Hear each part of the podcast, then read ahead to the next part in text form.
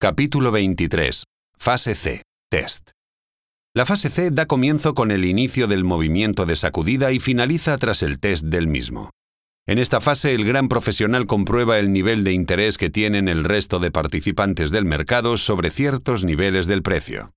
Está compuesta por el evento de sacudida, Spring Shakeout, Upthirst After Distribution, antes de iniciar el movimiento tendencial, lo más probable es que desarrollen esta acción de sacudida con el objetivo de verificar que prácticamente no quedan operadores dispuestos a entrar en la dirección opuesta y que por tanto el camino de la menor resistencia se encuentra a su favor.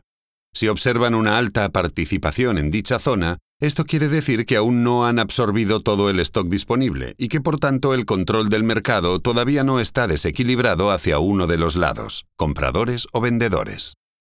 Bajo esta circunstancia, lo más probable es que o bien los grandes operadores den por fallida la campaña, continuando el precio en este caso en la misma dirección que la tendencia prevalente, o bien se siga alargando la fase B hasta que se produzca una completa absorción de todo este stock disponible, produciendo el desequilibrio a favor de los profesionales. En este caso, el precio necesitará realizar sucesivos test a dicha zona hasta verificar la falta de interés.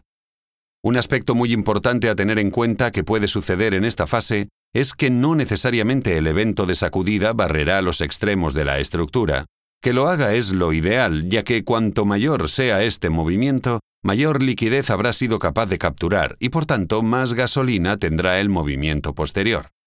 Pero también puede darse el caso en que se realice una sacudida sin alcanzar los extremos. Seguiríamos estando ante el evento de test en fase C, y podríamos etiquetar dicha acción como Spring Upthirst menor o Spring Upthirst en función del Last Point of Support Supply. En cualquier caso, y como suelo repetir, las etiquetas es lo de menos.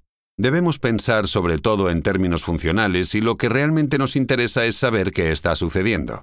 Nos sirve de poco saber cómo la metodología etiqueta las acciones del mercado si no conocemos en profundidad lo que subyace tras ellas.